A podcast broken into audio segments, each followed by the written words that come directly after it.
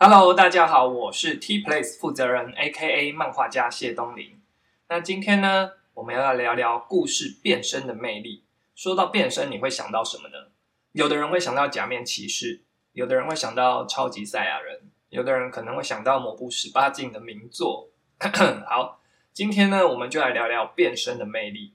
在故事里面呢，常常会有种角色的状态改变，使人津津乐道，那就是变身。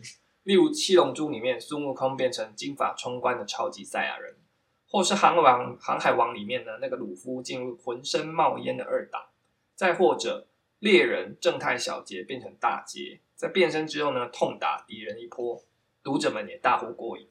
为什么这种桥段会有爽感？你可能第一时间会以为，因为那些敌人被打得屁滚尿流了，所以很爽。不过你仔细想想，真正在你脑海内鲜明的。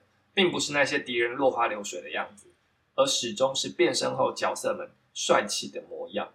所以呢，这个原理很简单，因为主角就是我们观看故事的时候带入自己投射的存在，因此我们潜意识呢会希望主角有各种际遇、成长与改变。如果有一个故事呢，从开始到结束，主角都还一模一样原地打转，想必故事的张力也难以推进。这时候可能会有人说。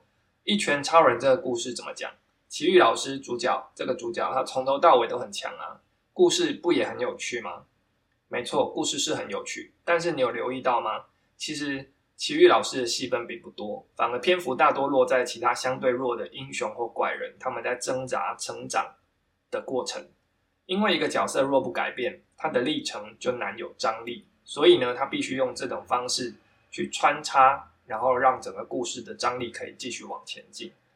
所以，为什么无论是热血、奇幻、爱情、恐怖等各类型的作品，主角总会随着情节推进而改变？